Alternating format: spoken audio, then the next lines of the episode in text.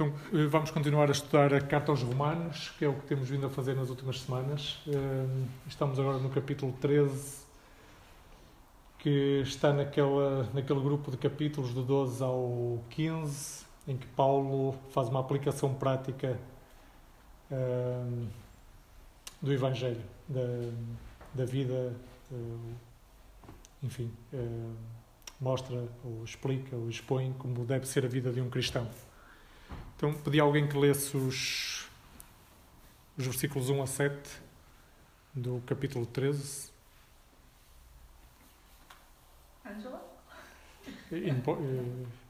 Não? Não, estou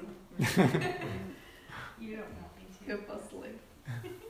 Todos devem sujeitar-se às autoridades do governo, pois não há autoridade que não venha de Deus, e as que existem foram ordenadas por Ele. Por isso, quem recusa sujeitar-se à autoridade opõe-se à ordem de Deus. E os que fazem isso trarão condenação sobre si mesmos. Os governantes não são motivo de temor para os que fazem bem, mas sim para os que fazem o mal. Não queres temer a autoridade? Faz o bem e receberás o louvor dela. Porque ela é serva de Deus para o teu bem. Mas se fizeres o mal, teme, pois não é sem razão que ela traz a espada, pois é serva de Deus e agente de punição, de ira contra quem pratica o mal. Por isso é necessário sujeitar-se a ela, não somente por causa da ira, mas também por causa da consciência. Por essa razão também pagais imposto, porque eles são servos de Deus, para atenderem a isso. Dai a cada um o que lhe é, dai a cada um o que lhe é devido. A quem tributo, tributo a quem imposto, imposto, a quem temor, temor, a quem honra, honra. Ok, obrigado, Sheila. Um, então, Paulo continua a expor a aplicação prática de uma vida de um cristão, uma vida em que Jesus Cristo é o Senhor. E aquela música que o Marcelo compôs e que ainda agora cantamos e que é tão linda, uh, fala de como de o Senhor Jesus ser o Senhor de todas as áreas da nossa vida. E tantas vezes dizemos que Jesus é o nosso Salvador e Senhor, quase de uma forma automática. Mas será que é mesmo o nosso Senhor? Será que de facto permitimos que Ele seja o Senhor da nossa vida, de todas as áreas da nossa vida? A passagem de hoje fala da obediência às autoridades terrenas. Mas penso que ficaríamos a meio se não questionássemos, cada um de nós, individualmente, a nossa obediência, a nossa submissão autoridade e vontade daquele a quem facilmente chamamos Senhor. Paulo, depois de, no início do capítulo 12, ter apelado à renovação das nossas mentes, para que possamos experienciar a boa, agradável e perfeita vontade de Deus, tem desde aí exposto a forma como um cristão deve viver e relacionar-se com Deus e com os outros. Então, agora, ele volta-se para o relacionamento de um cristão com as autoridades terrenas. E aqui podemos incluir as leis do país onde vivemos e as instituições que têm autoridade para estabelecer e garantir que essas leis são cumpridas: o governo, a polícia, os tribunais, etc. Mas antes de, de começarmos a ir mais fundo nestes versículos, gostava de lembrar o contexto em que Paulo está a escrever. Quando Paulo escreveu esta carta à igreja em Roma, cerca do ano 58 depois de Cristo, Israel era ocupada pelo Império Romano e o imperador romano era Nero. Os judeus pagavam impostos ao império, não porque gostassem, mas porque eram obrigados. A carga fiscal sobre eles era enorme. Roma explorava os territórios ocupados de forma cruel e extrema. Em cima disso, Nero era conhecido pelo seu ódio aos cristãos. Há relatos históricos de ele mandar queimar cristãos para iluminar as ruas de Roma. E é neste contexto que Paulo diz aos cristãos em Roma: submetam-se às autoridades públicas. Porquê? Ele diz a seguir: Porque não há autoridade que não venha de Deus. Ou ninguém é colocado em posição de autoridade sem a permissão de Deus. O problema é que as pessoas em cargos de autoridade muitas vezes fazem coisas erradas com a autoridade que lhes é atribuída. Tantos casos ao longo da história em que indivíduos lutaram contra o poder estabelecido, o poder injusto, para pouco tempo depois de alcançarem esse poder, serem eles mesmos corrompidos pelo poder. A própria história recente de Portugal é rica nisto, infelizmente. Claro que o poder, o problema não está no poder em si, mas no coração humano. Que bom seria ter verdadeiros discípulos de Jesus em cargos de autoridade na nossa cidade e no nosso país. E vamos voltar a este assunto do coração humano mais à frente. A função das autoridades é servir a sociedade. Paulo fala disso mais neste texto de hoje. Proteger os que fazem bem, punir os que fazem mal. No entanto, nem todas as pessoas que representam as autoridades servem a sociedade como é o seu dever. Então, o que fazer? Bem, o que muitas vezes fazemos, de forma quase automática, é julgar. Gostamos tanto de ser juízes dos outros, treinadores de bancada. E quantas vezes não vamos ainda mais longe ao usar os erros das autoridades para justificar o que fazemos de errado? como que se o não cumprimento da lei pelo governante nos desse o direito de não cumprir a lei. Estou a pensar, por exemplo, em corrupção, não pagamento dos impostos devidos, mas de forma geral, no cumprimento de toda e qualquer lei do país em que vivemos.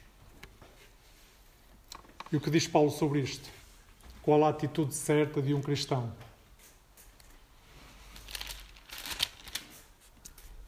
No capítulo 12, versículo 19, Paulo diz: Meus caros irmãos, não façam justiça por vossas mãos, deixem que seja Deus a castigar. Pois diz o Senhor na Sagrada Escritura: A mim é que pertence castigar, eu é que darei a recompensa. Mas Paulo vai mais longe ainda. Na primeira carta que ele escreveu a Timóteo, no capítulo 2, versículos 1 e 2, Paulo diz: Em primeiro lugar, peço em primeiro lugar que todos façam a Deus orações, pedidos, súplicas e ações de graça por todos.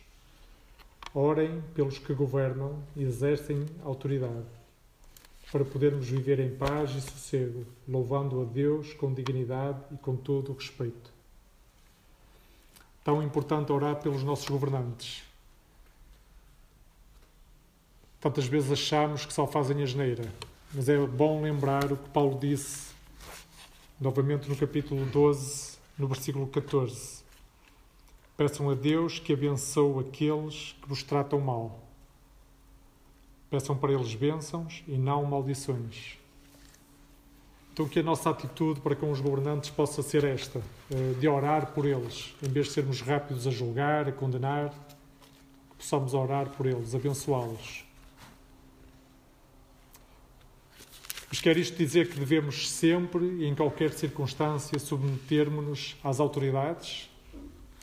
O que diz a Bíblia sobre isto? Há vários exemplos, na verdade, de desobediência às autoridades na Bíblia mas é muito importante entender o contexto. Em Êxodo 1, vemos o relato de como as parteiras judias desobedecem à ordem do Faraó para que matassem todos os bebés meninos à nascença.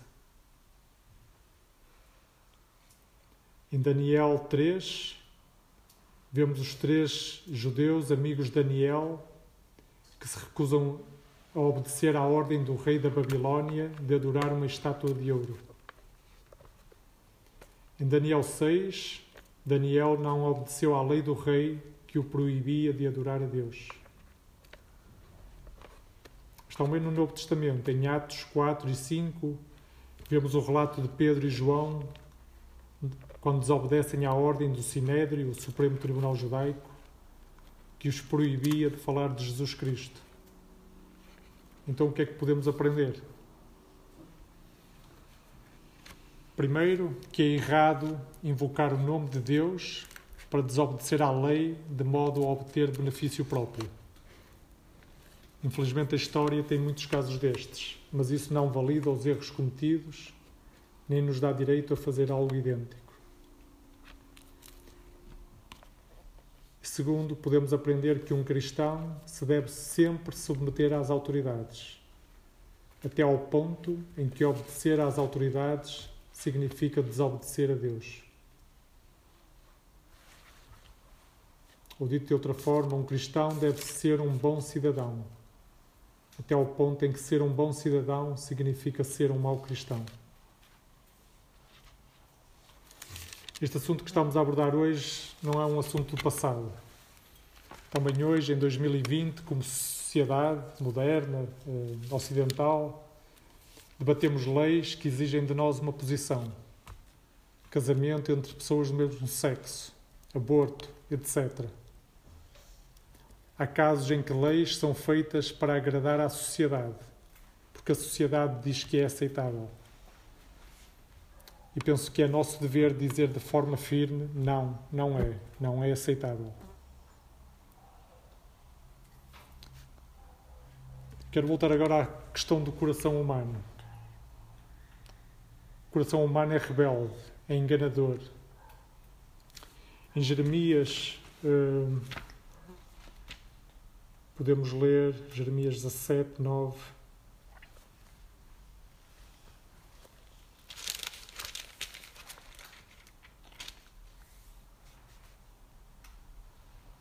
Quem pode entender o coração humano? Não há nada mais enganador. Está demasiado doente para ser curado. Jesus fala disto, fala da, do nosso coração, como o nosso coração é rebelde, como o nosso coração precisa de cura. Em Marcos 7, podemos ler. Jesus disse mais: Aquilo que vem de dentro das pessoas é que as torna impuras.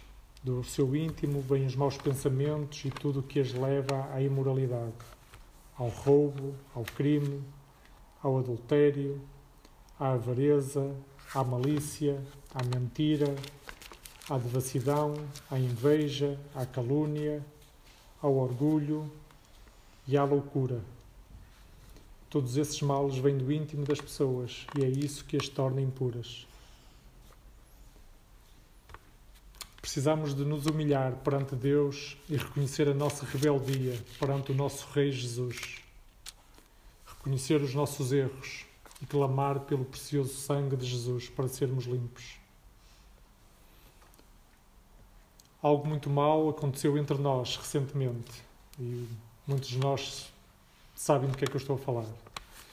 E é fácil apontar o dedo aos intervenientes não quero minimizar o que aconteceu, nem desculpar o que foi feito, mas quero pedir que cada um de nós permita que Deus examine o nosso coração. Possamos ir a Deus, como foi David no Salmo 139, onde podemos ler.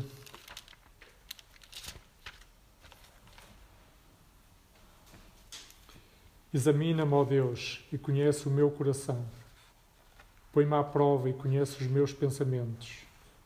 Vê se eu sigo pelo caminho do mal e guia-me pelo caminho eterno.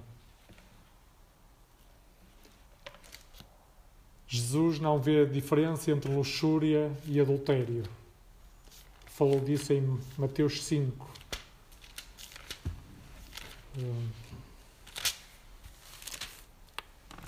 Ouviram o que foi dito. Jesus diz: Ouviram o que foi dito não cometerás adultério. Mas eu digo-vos: todo aquele que olhar para uma mulher com más intenções já cometeu adultério no seu coração. João disse também que ter ressentimento ou ódio por outro é o mesmo que assassinar esse outro. É um crime de homicídio. A diferença entre estes pecados é que uns são expostos, ficam visíveis, e outros ficam escondidos no nosso coração. Mas para Deus não há diferença. Em 1 Samuel 16,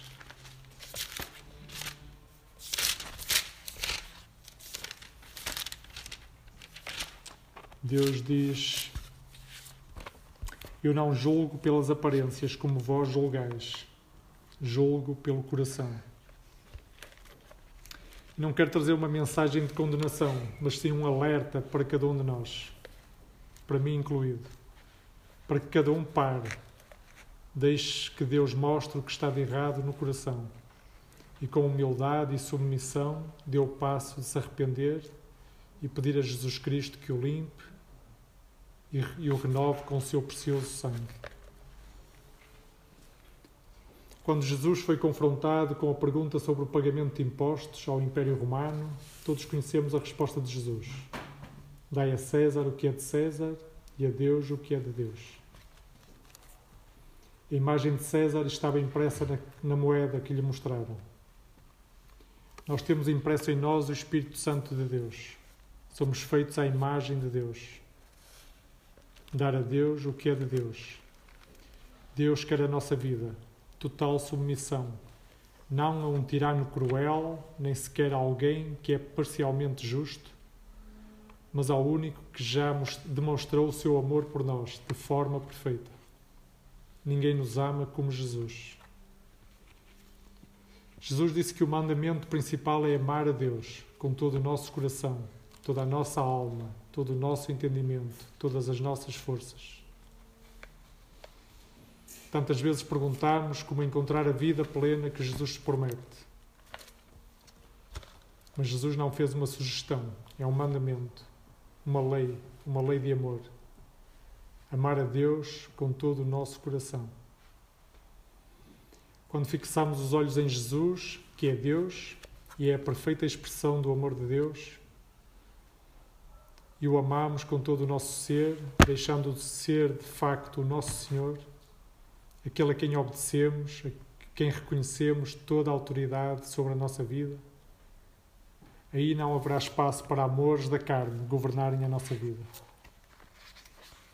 Jesus é o nosso bom pastor, aquele que deu a sua vida para que eu e tu possamos conhecer Deus, ter vida eterna.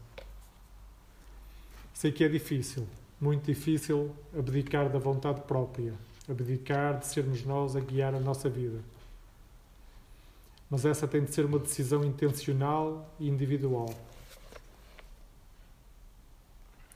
Olhemos para Jesus. Jesus submeteu-se à autoridade do Pai para que a nossa desobediência fosse perdoada. Podemos ler isso em Lucas 22.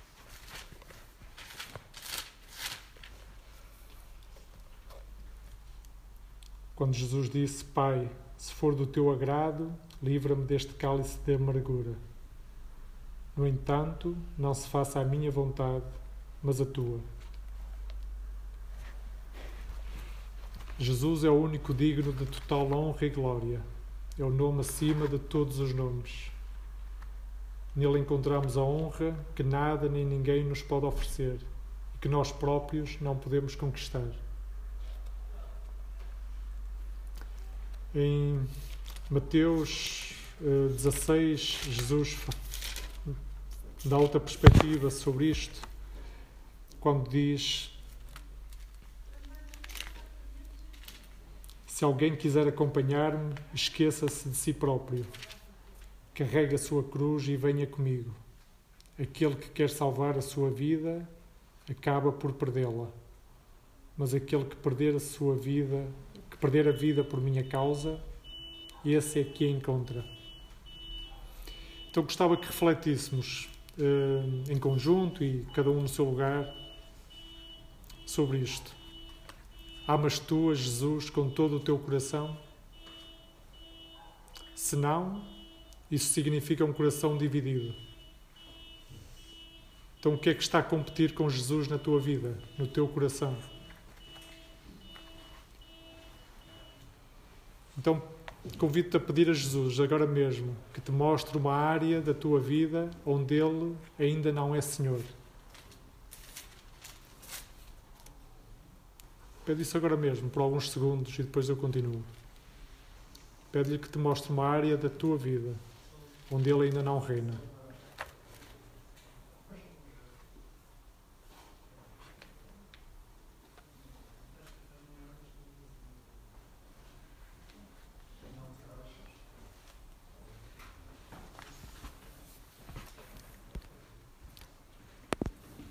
Convido-te a submeter a tua vontade à vontade de Jesus, a arrepender-te e a pedir-lhe que limpe essa área com o seu precioso sangue e que te encha, encha com o seu Santo Espírito. Mais tarde, durante o tempo de oração, se quiseres, partilha algo que Deus te tenha mostrado.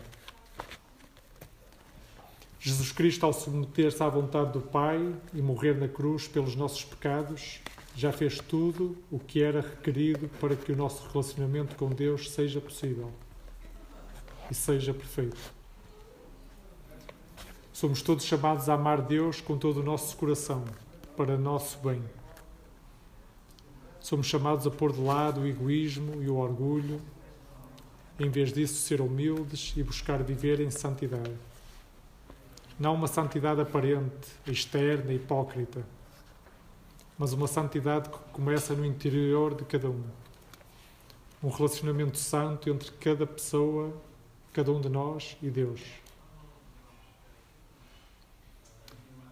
Que possamos viver em contínuo contacto, um contínuo relacionamento com Deus ao longo do dia, confessando o que de errado fazemos, dizemos e pensamos. Que o dia de cada um de nós seja cheio de momentos de louvor, adoração e agradecimento o Espírito Santo está sempre disponível para nos ajudar. Resumindo, que possamos viver em contínua submissão à vontade do nosso Rei, Jesus Cristo, e assim descobrirmos a boa, agradável e perfeita vontade de Deus e experienciar a vida plena prometida.